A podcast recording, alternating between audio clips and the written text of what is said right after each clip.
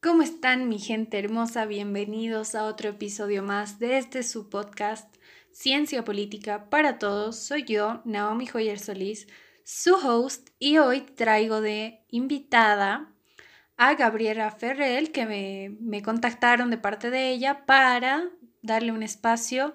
Así ella puede comentarnos sobre cómo evitar la violencia contra la mujer y el empoderamiento de la misma. Este episodio también ha sido patrocinado por Jimena Solís, terapeuta holística y tarotista. Si te interesa saber más sobre el desempeño de su trabajo o quieres directamente acceder a una sesión de Reiki, una lectura de tarot o terapia estelar, te invito a contactarla hacia su correo electrónico. Está como jimesol9 gmail.com, jime con X. Entonces, darle la bienvenida, como ya les comentaba, a Gabriela. Bienvenida a Ciencia Política para Todos. Eh, gracias por eh, tener también la iniciativa de venir a hablar de un tema tan importante que es la violencia contra la mujer, ¿no?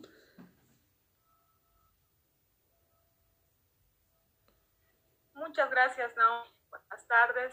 Muchas gracias por la invitación.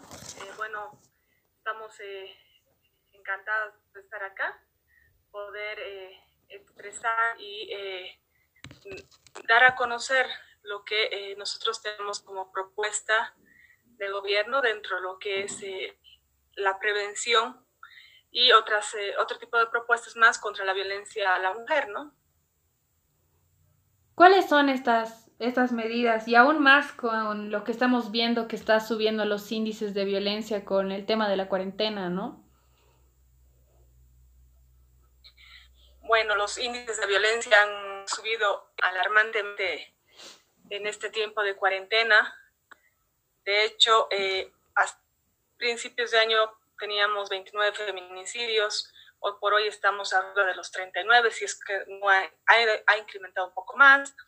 Mm, evidentemente es, terrible tener al, agresor eh, dentro de la casa, eh, en, el caso de aquellas mujeres que lastimosamente tienen que convivir con su agresor y que bueno, eh, hoy por hoy seguimos viviendo en una sociedad machista, en una sociedad donde la violencia estructural está muy, muy elevada todavía donde machismo procede también de las mismas mujeres y es por ese hecho, por hechos, eh, temas culturales y tradicionales, no se animan a denunciar y muchas de ellas están viviendo en estos días en cuarentena de esa manera, ¿no? No solamente viviendo con eh, agresiones físicas, sino psicológicas.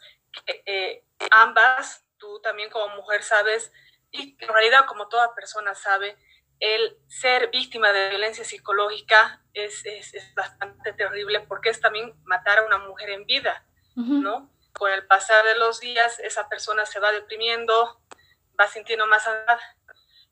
Puede tener el tema de la violencia física más o por el contrario, puede ella misma acudir a inclusive el suicidio porque, bueno, las mujeres eh, que están viviendo esto ya, ya están prácticamente destrozadas. Entonces, nosotros creemos que sí tienen que existir políticas eh, de Estado, políticas públicas de Estado que realmente se lleguen a cumplir, más allá de lo que hoy por hoy tenemos, ¿no? Tenemos la, la ley 348, tenemos la ley 1173 de abreviación, que en vez de eh, favorecer perjudica y obviamente hay que derogar eh, varios de sus artículos. Y, y bueno, eh, esta parte no quiero, no quiero hacerla larga, pero es necesario tener una introducción al respecto y saber qué tipos de violencia estamos sufriendo eh, las, las mujeres en las diferentes casas, ¿no? Eh, simplemente eso, por ahora, si, si, tú gustas, yo te puedo ya ir explicando lo que nosotros proponemos como parte de las políticas de Estado. Claro, pero antes de que me, empieces a explicar eso, también estaría bueno que lo aclares para la audiencia. ¿Qué artículos en específico tú consideras que deberían ser abrogados dentro de las leyes que mencionas? Mira, más allá de hablar en artículos en específico, pongo el ejemplo. la carga de la prueba hasta hoy está eh, en manos, estamos bajo el principio de inocencia, ¿verdad? La carga de la prueba la tiene que poner la víctima. Tú tienes que comprobar que la otra persona... Pero en el caso del tema contra la mujer no debiera ser así. ¿Por qué? Porque para empezar, nuestras mismas autoridades no están preparadas para, para ello, ¿no? No, no están debidamente sensibilizadas. Lastimosamente, cuando una mujer acude ante una autoridad y no necesariamente ha sufrido agresión física o no puede demostrarlo porque sabemos bien que hay eh, hombres que lastimosamente, y digo lastimosamente porque es, fatal que lleguemos a ese tipo de cálculo, mm, saben hasta dónde golpear para que no quede ningún registro de la violencia, ¿no? Y peor, ni que decir cuando se trata de violencia psicológica. Entonces nuestras autoridades no permiten eso si es no ven algo realmente notorio. Yo alguna vez, eh, porque yo soy abogada, he visto en algunos casos donde si la mujer realmente no está un poco más ensangrentada, no la lleguen a atender. Pero obviamente no son todas las autoridades, eso quiero aclarar. Eh, en algún momento que hemos tenido en un debate con los candidatos políticos de otros partidos, em, he podido ver también, tener contacto con eh, funcionarios que eran de la policía, otras eran trabajadoras sociales, y bueno, diferentes reparticiones que tienen que ver con este tipo de casos. Y bueno, ellas decían, no, yo sí los atiendo, pero son muy pocos, ese es, la, ese es el, problema. Por eso hablo de que hay que sensibilizar y eh, volviendo al tema de, esta ley que te decía, que la carga de la prueba pase al denunciado y no al denunciante, a fin de evitar también que se eh, revictimice a la persona, ¿no? Em, además, bueno, también el tema de, las atenciones positivas, que muchas veces como no se llega a nada, lo sueltan, y esta ley que te decía eh, les permitía que eh, el agresor quede libre, muchas mujeres que ya habían denunciado se sentían o se sienten todavía, porque esto todavía no se ha tocado cabalidad, eh, se sienten pues nuevamente inseguras porque si no la mató a la primera probablemente vuelva y lo termine de hacer, porque no sabemos qué es lo que tienen esas personas eh, en la cabeza, ¿no? Son realmente personas muy eh, activas que creen que con la violencia eh, ellos ejercen más poder sobre las mujeres y eso es lo que hay que evitar, por eso hay que trabajar también con el tema de masculinidad y valorar el tema de la reincidencia en el caso de los agresores. hace unos días, seguramente tú también has ido ver en las noticias de un eh, de un varón que nuevamente agrede a su segunda esposa, cuando antes ya había tenido antecedentes de eh, asesinado, haber cometido femicidio en realidad con la primera esposa. Mm. Bueno, sí, sí, es, son, son temas muy amplios. Eh, la verdad, este tema de la violencia es, es bastante delicado, hay que tocarlo con, con muchas pinzas, pero antes de comentar más sobre eso, ¿por qué no nos hablas sobre las propuestas? Bueno, como te decía, nosotros consideramos que es necesario trabajar en políticas de Estado, ¿no? Para eliminar todas las formas de violencia contra la mujer. Eh, al inicio te decía que tenemos las leyes, tenemos eh, sí, la 38, la, nuestra misma constitución respalda a que la mujer esté libre de toda forma de violencia. Sin embargo, al igual que otras muchas de normas que nuestro país tiene, porque Bolivia es uno de los países que tiene un montón de normas, no se llegan a cumplir. Y esto se debe a que, bueno, nuestras eh, autoridades, quienes asumen el cargo, no están, por eso decía, sensibilizadas, no están mm, no están bien socializadas en lo que corresponde al conocimiento de la norma. Es decir, cada uno interpreta la norma como cree o como considera. Y esto no, es lo correcto. Entonces, esa es una de las cosas que debemos cumplir y es parte de las políticas eh, que, que, propongo, ¿no? O que proponemos, que es la creación de institucionalidad eficiente para cumplir las leyes.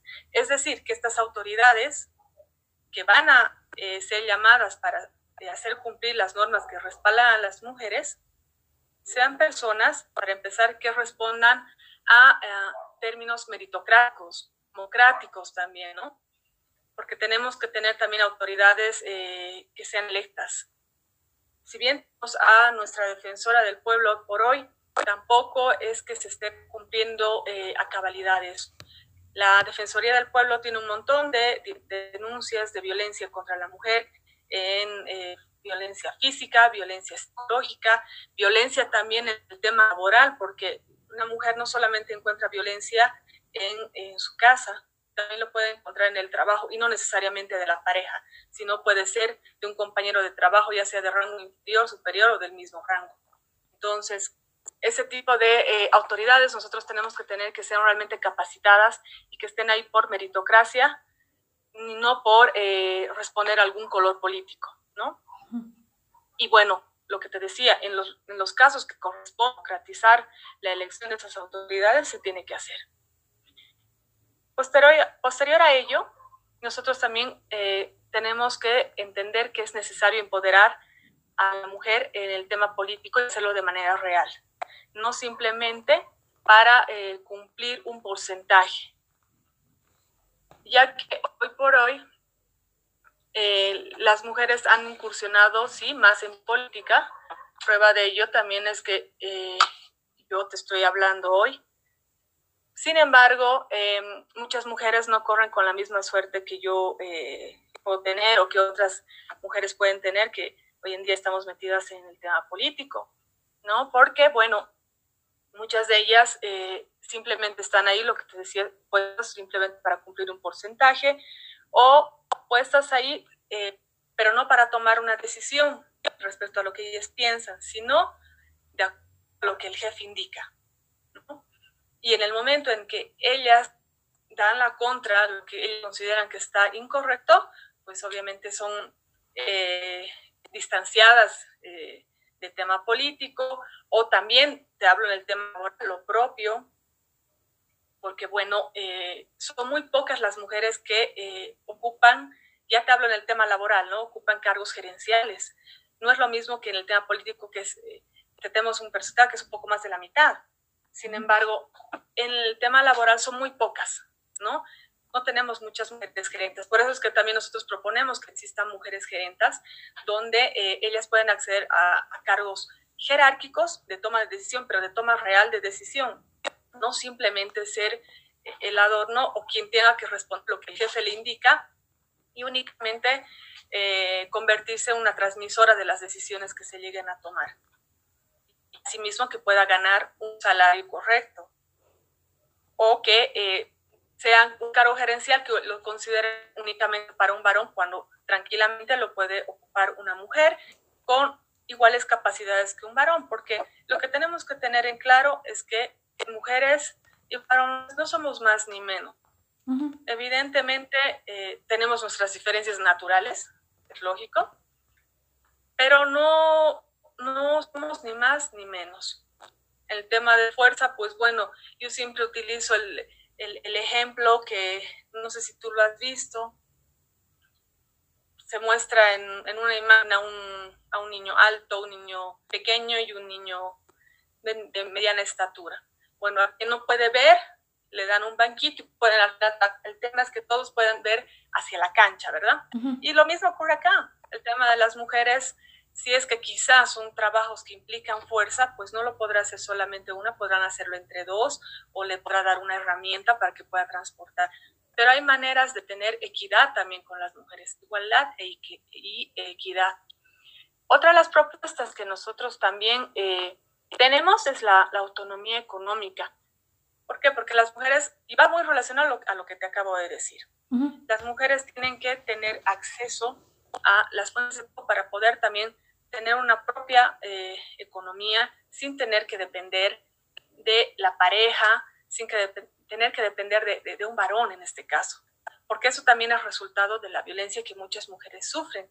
Muchas temen por el cómo van a poder enfrentar el día de mañana para darles, eh, no sé, comida a sus hijos o darles un techo, porque no saben cómo lo van a hacer. hay que generar también esos empleos, hay que darles la oportunidad, hay que aperturar eh, ese tipo de empleos. Hay mujeres obreras, por ejemplo, mujeres obreras que lo hacen muy bien y que están capacitadas, y aunque no creas, yo ahí me tocó ver mujeres que eh, realmente tenían, no sé si eran sus ganas, pero ellas tenían esa fortaleza para poder hacer el mismo trabajo que el varón y lo hacían. Y cuando no podían, pues se ayudaban entre dos o tres.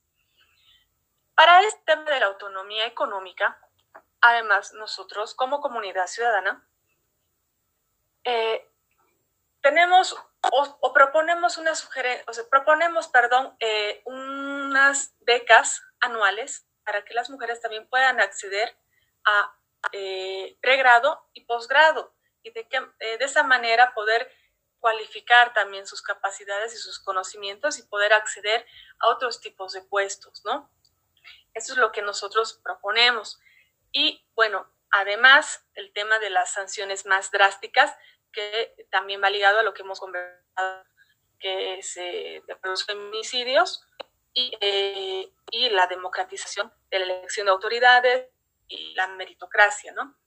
Básicamente nuestras eh, eh propuestas radican en eso, ¿no? Empoderamiento político y real, la autonomía económica de la mujer, sanciones drásticas contra las formas de violencia y la creación de institucionalidad eficiente eh, que haga cumplir las leyes.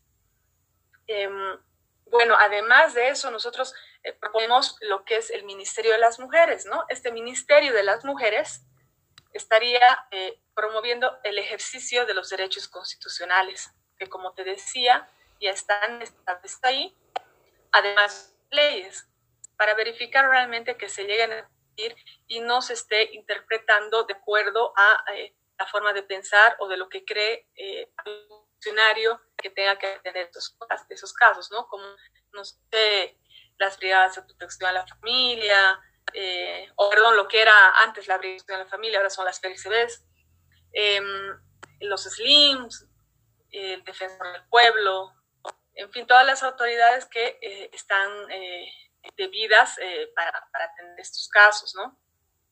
Y, bueno, este ministerio, además de todo, estaría acompañando las prioridades de desarrollo sostenible, políticas sociales universales, y para hablar, además del trabajo remunerado y no remunerado también, ¿no? Hay que considerar ese tipo de, de, de aspectos. Y para, para, para culminar un poco con este tema de las propuestas, además nosotros proponemos eh, lo que es el observatorio, un observatorio que, que, se dedique precisamente a estar en constante monitoreo de cuántas mujeres han sido eh, insertas en lo que es el ámbito laboral y están ganando también lo correcto, lo mismo que muchas mujeres también entran en el ámbito laboral sean obreras o hasta unos cargos un poco más altos, si es que se los permiten, eh, gana mucho menos que un varón, ¿no? Es, eh, es, eso básicamente. Naomi, te lo he tratado de resumir lo, lo más, que, lo más que he podido. Sí, mira, eh, yo tengo, no sé si llamar las observaciones o comentarios de muchas de, de tus propuestas, si, si me permites compartirlas. Eh, claro. Eh, bueno, he hecho un punteo, voy a intentar ir en el mismo orden en el cual eh, tú lo has ido tocando todo. Primero el tema de las pruebas, cuando hay una acusación de agresión. evidentemente, lastimosamente, es hasta casi visto culturalmente aquí en Bolivia que es normal que haya agresión hacia la mujer, pero Hoy en día yo creo que ya ha crecido mucho el movimiento feminista y hay mucho más apoyo a la mujer y ya hay muchas más mujeres que evidentemente ya pueden eh, denunciar y si las autoridades no, las defienden, van a ser estas, estos mismos grupos de mujeres que, que las van a defender, ¿no? Y las van a ayudar. Hay mucha gente que que va a la, no sé, a la policía a denunciar una agresión y, no sé, resulta más fructífero ir a mujeres creando y ahí te ayudan mejor, ¿no? Entonces tal vez fusionar eso de, de, de lo que decías de la idoneidad de personas que te escuchan, que tuvieran ese oído estilo mujeres creando, por darte un ejemplo. Pero ¿por qué quiero hablar de las pruebas? Porque hay muchas mujeres que mienten sobre la agresión. Entonces, yo creo que sí hay que mantener las pruebas, pero más bien mostrarles a las mujeres que hoy en día hay muchas formas de, sacar pruebas en el instante. Si tú sabes que tu pareja es violenta, yo considero, puedes poner a grabar tu celular antes de que él entre a la casa y dejarlo grabando para que se escuche cómo te habla. O en ese momento salir corriendo y en lugar de, de yo creo que sería también una parte de una propuesta que, bueno, no, no es parte de Comunidad Ciudadana, es algo que, hablaba conmigo en el programa Roger Quiroga, eh, que el Estado sea quien saque a estas mujeres de su, de su casa inmediatamente, a las que de verdad están sufriendo agresión, ¿no? Y, y más que sensibilizar, yo creo, hacia la agresión contra la mujer, sensibilizar la violencia en general, porque hay mucha violencia hacia los hombres también, muchísima, y de manera psicológica. Como tú misma decías, la diferencia entre un hombre y una mujer eh, anímicamente, psicológicamente es súper diferente. Un hombre tiene mucha más fuerza, por ende puede hacerle mucho más daño físico a una mujer. Pero una mujer es mucho más astuta y puede destruir también psicológicamente a un hombre. Y también yo sé, hay gente que hasta se ríe de la situación, pero también hay mujeres que pegan hombres. También hay mujeres que no permiten que, que los hombres vean a sus hijos. Y yo creo que eso también podrían considerarlo con este tema de la violencia ustedes en sus propuestas, ¿no? Sensibilizar en general y, y, y, a la violencia en general, porque los hombres también son víctimas, ¿no? No, no solamente la mujer. Yo creo que hoy en día la mujer no está 100% empoderada en todos los ámbitos. Lastimosamente yo creo que en la parte rural es donde hay que trabajar aquí en Bolivia, pero ya hablando de la ciudad, yo creo que ya es más una sensibilización hacia la violencia en general.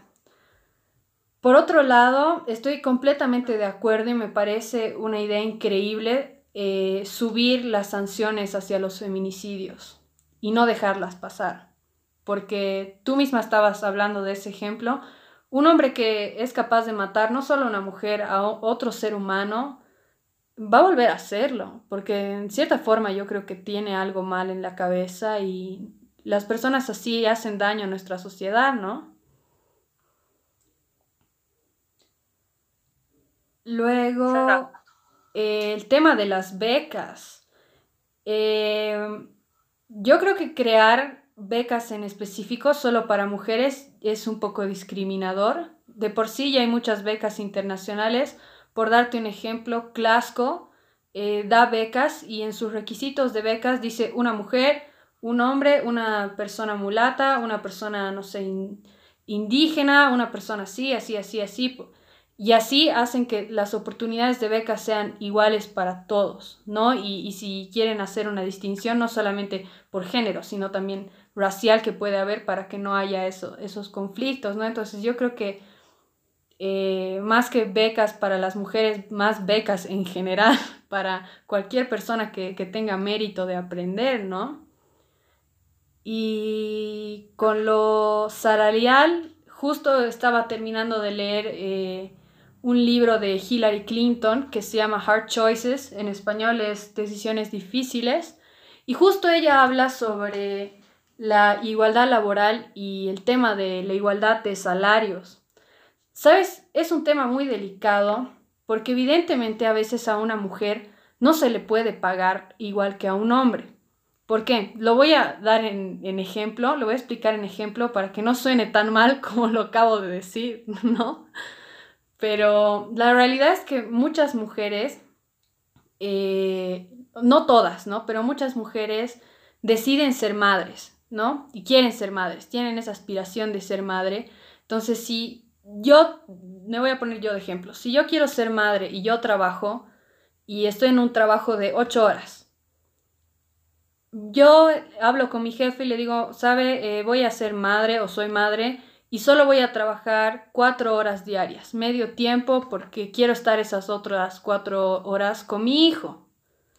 Mientras que un hombre que es padre, que puede decidir lo mismo, dejar la mitad de su trabajo y, pedir medio tiempo, igual le pagarían solo medio tiempo, ¿no? Entonces hay muchas personas que confunden esto de que se les pague lo mismo con la cantidad de trabajo. ¿no? Y ese es un tema muy delicadito que hay que, tocar en este tema. Y lo leía justamente, como te digo, en este libro, estoy citando literalmente a Hillary Clinton. Y hay países que les pagan a las mujeres cuando en realidad no están yendo a trabajar, como eh, países checos, ¿no? Que una mujer solamente trabaja medio tiempo en una empresa y el otro medio tiempo está siendo madre y no la suben de puesto porque solo trabaja medio tiempo, ¿no? Entonces, si tú vas a trabajar todas las mañanas y otra persona, ya digamos que no es hombre o es otra mujer, va a trabajar en tu mismo nivel de, de trabajo Tú puedes ser muy capaz, puedes ser muy todo, pero le van a dar un ascenso laboral a la persona que está trabajando ocho horas para la empresa, no a la persona que está trabajando cuatro. ¿No? Entonces, eso se da mucho con el, con el tema de que a las mujeres se les pague menos, porque trabajan menos. Entonces, hay que, hay que ver ese tema porque hay personas que pueden sugerir eso. No estoy diciendo que comunidad ciudadana lo esté haciendo, porque evidentemente hay empresas que les pagan menos a las mujeres, pero yo creo que es más un tema de, de, de, sensibilizar a las empresas, ¿no? Porque los empresarios cuando van a contratar a alguien piensan como un activo para su empresa, no, no, piensan mucho en, en si esa persona va a estar bien, va a estar mal, te das cuenta. Entonces, esas observaciones, no sé si quieras comentarme algo. Vayamos en orden de acuerdo que me has ido diciendo. Te hablo del tema que me decías que una mujer puede, puede grabar, tema de las pruebas, estábamos hablando en primera instancia, ¿verdad? Evidentemente puede grabar, pero dentro de la ley eso se considera un indicio y no una prueba. Entonces, muchas veces lo que el juez eh, valora es muy poco, no decir nada. ¿Y a qué me refería con las autoridades? Puede que sí el apoyo, como tú dices, ¿no? De, de un grupo de feministas. Pero el tema acá es que del, el común denominador de esto es que cuando llegan al medio público a denunciar, si no hay contundente, no le creen y cuando también se va al médico forense, es, es otro lío y muchas veces también no se atiende. Y hasta eso, el, el, el por ahí ha sido algo leve, pero que igual ha habido y es un, ya, ya es un antecedente, no llega a concluir en nada. ¿no? O te hablo del tema no hay, hasta momento, por lo menos no escucho algún caso que diga el forense, este es el informe psicológico de la persona, porque si se tocara de esa manera, probablemente evitaríamos que se llegue hasta el feminicidio, que se tomara desde ese momento la, la, denuncia. Y más allá de solamente la denuncia, estamos hablando desde el momento que tú ingresas al, al Ministerio Público, te acercas a la ventanilla. No, ya hablemos después, el, el proceso como tal. Ahí es donde no se valoran las pruebas como corresponden, porque también a veces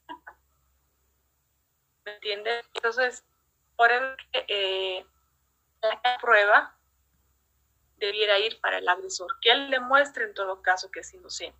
Ahora, entiendo que me decías que, pero hay mujeres también que se inventan. Es probable, ¿no?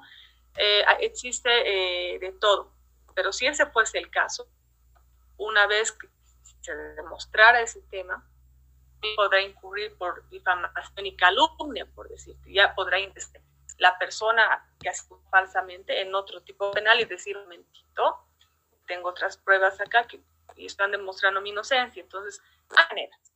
Quien sale perdiendo más en estos eh, tipos de casos que es contra la violencia de la mujer son las mujeres. Por eso es que la carga de la prueba sería lo ideal que, pero esto no es no está dentro de lo que es la propuesta, ¿no? Lo que te estoy diciendo es como un análisis lo que estamos charlando de la ley 1170. Esto es más allá de lo que te acabo de explicar como eh, políticas de Estado, ¿no? De, nuestro gobierno. Y eh, en el tema de, de los de, los hombres que también son agredidos, perdón, por eso te hablaba del tema de masculinidades, que también los hombres comprendan, entiendan qué sentirse en los zapatos de una mujer y lo propio las mujeres. ¿Qué pasa? Básicamente, eh, mucho el tema de, que, de que un varón sea agresivo también radica cómo ha sido educado. Es decir, si desde niños la misma madre hace diferencias, porque hay madres que son bastante machistas, entonces por eso crean a un niño que se convierte obviamente en un hombre y, se vuelve machista total, porque claro, hace diferencia de roles, eh, no sé, o los colores. ese es un pequeño ejemplo, ¿verdad? Que, los rosados de las mujeres, eh, si es azul o celeste de los varones, que las mujeres eh, pueden jugar con muñecas, los varones juegan, mm, no sé, o sea, ya, ya, ya dan otro tipo de, de, cosas. O sea, hay cosas que no, que, que se deben eh, trabajar mucho también con, con la educación y hacer que no parte de eso, que no hay roles preestablecidos. Por eso es que el machismo no necesariamente tiene que adecuarse a un varón. Tenemos mujeres machistas, o hay hasta chistes micromachistas que las mujeres hacen que no se dan cuenta que son, em, que pasan muy desapercibidos, ¿no? Entonces, eso también es algo que, que hay que trabajar y eh, parte de nuestras autoridades para poder socializar en las diferentes instancias que corresponden, ¿no?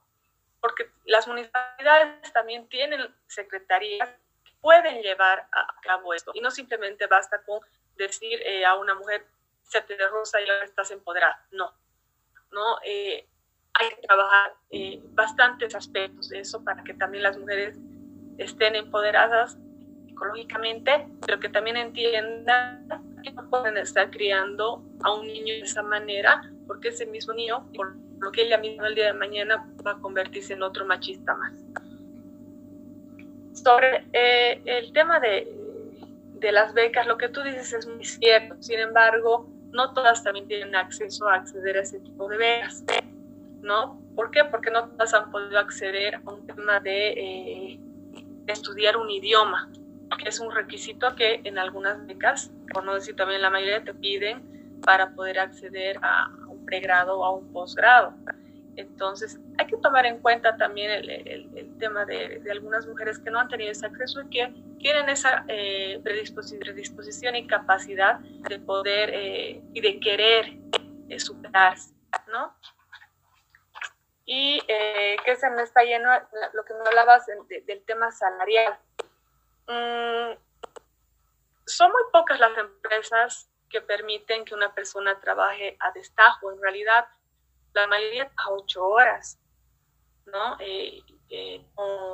la verdad, no conozco eh, casos en los que se les contrate por trabajar, si trabajan en la mitad y se les, se pague menos.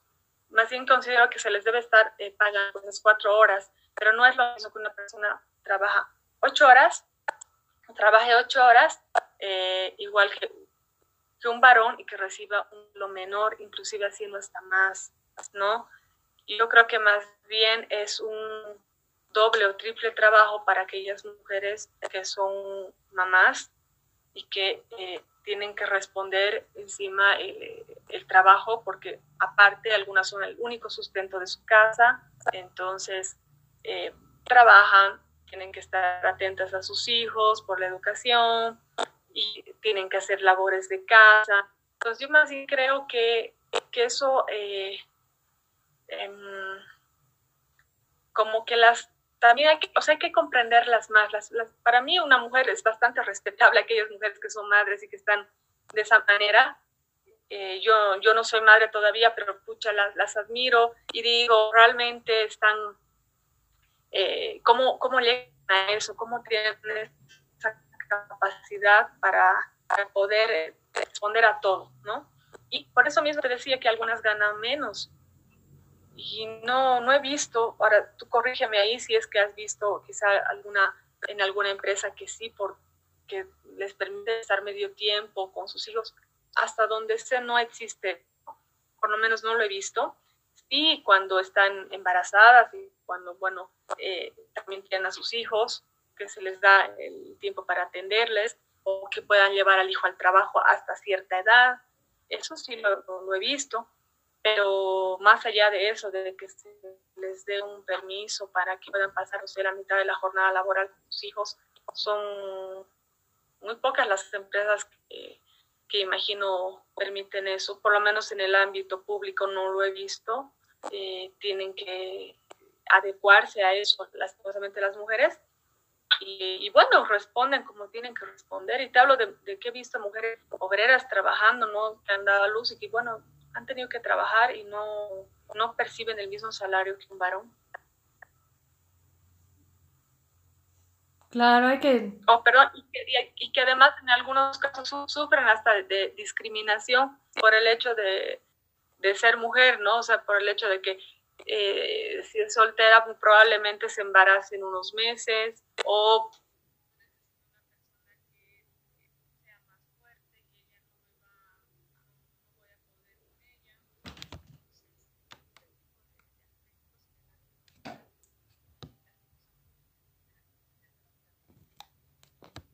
Eh,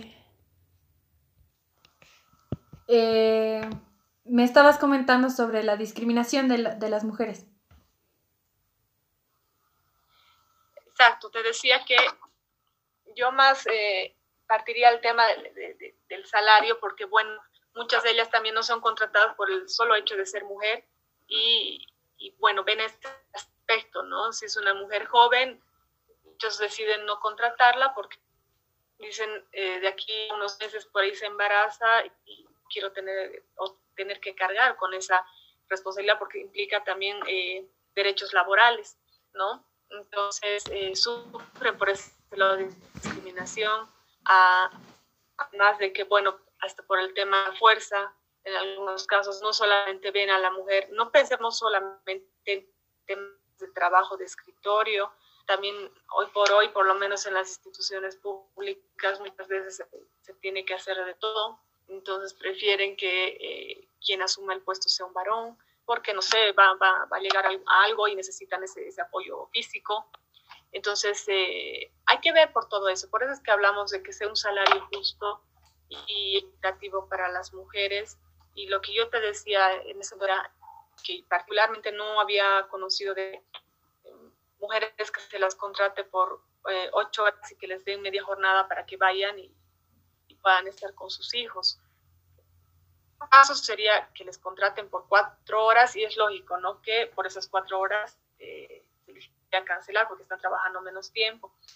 No más allá de, de, tener las, las capacidades que, que, seguramente las puede tener, pero seguramente si, las, si es que las tiene, el jefe también le podrá proponer y decirle, bueno, hay este puesto para ti, pero este puesto son ocho horas y tendrías que estar todo el día, pero vas a ganar mejor y ella ya podrá organizarse de mejor manera y ver qué es lo que puede hacer con, con los hijos, no sé, ya tendrá la posibilidad de contratar a una niñera o probablemente tenga otras, eh, otras opciones más, ¿no? Pero considero que el tema eh, salarial no es el, el correcto por eso es que nosotros proponemos además el, observatorio precisamente para eh, verificar esto, ¿no?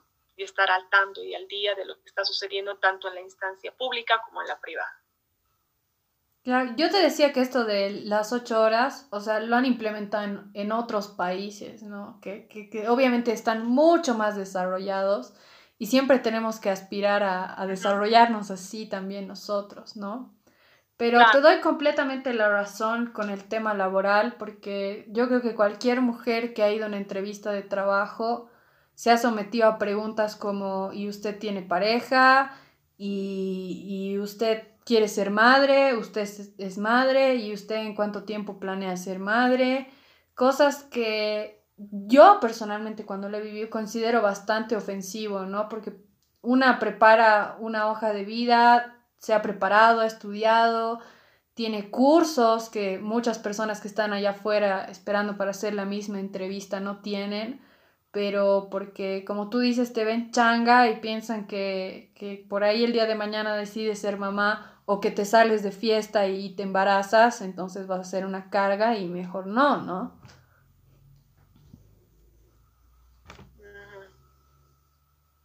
Exacto. Por eso precisamente, ¿no? Este tema de de ver eh, realmente, de superar estas brechas salariales que sufren las mujeres y este tipo de discriminación a fin de que, al igual que en el tema político, que lo que te decía, igual hay que, perfeccionar para que no únicamente sea un porcentaje, en el ámbito laboral, las mujeres también tengan eh, acceso a eh, inclusive niveles gerenciales de, ¿no? de, de trabajo y que no únicamente se las ponga menores niveles o que tengamos menos mujeres todavía en la institución pública, por ejemplo, o en una empresa donde digan, bueno, tenemos que cumplir esto, pero vamos a contratar únicamente secretarias. Te pongo un ejemplo, ¿no? Que estas mujeres puedan acceder y que puedan también tener la capacidad de ascender y que sea reconocido su trabajo, sin eh, importar este tema de que, bueno, sea madres y demás, ¿no? Es lo que yo te decía. Si es que eh, esa mujer tiene la capacidad de poder ascender y, su jefe ve que, que sí es pertinente y que, bueno, supongamos que trabajaba a medio tiempo, pero le ofrece un más sueldo y le dicen que ella puede estar ocho horas, o si pudiera estar ocho horas y ella ve conveniente y tiene las opciones de, de ver otras posibilidades para eh, poder atender a sus hijos, es, es, factible, ¿no?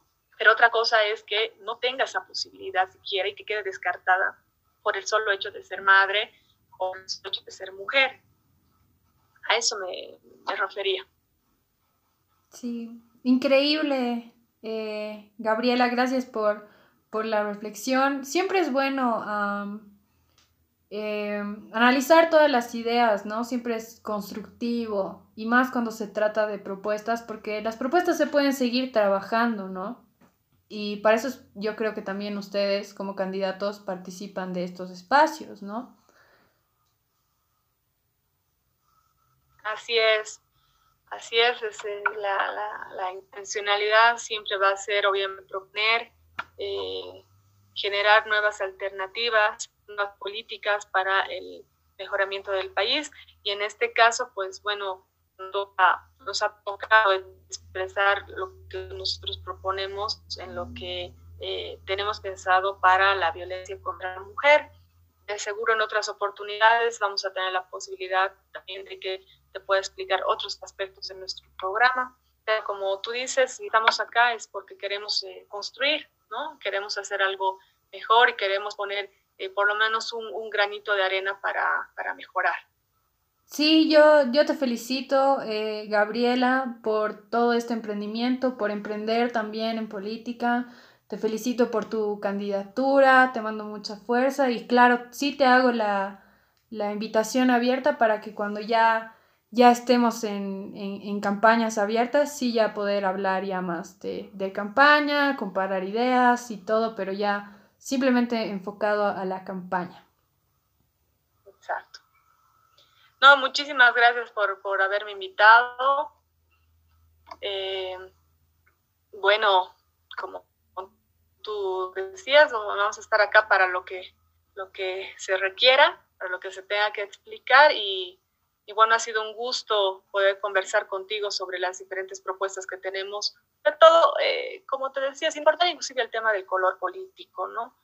Mientras se quiera hacer el bien, quiera luchar eh, para proteger a las mujeres y que dejen de ser víctimas y que tengan eh, mejores eh, posibilidades de, superación, pues lo vamos a hacer. Super, muchísimas gracias, Gabriela. Sí. Con eso terminó otro episodio de Ciencia Política para Todos. Recuerda que si quieres promocionar tu negocio puedes mandarme un mensaje para que coordinemos la promoción dentro del podcast. Espero estés muy bien y te espero en un próximo episodio.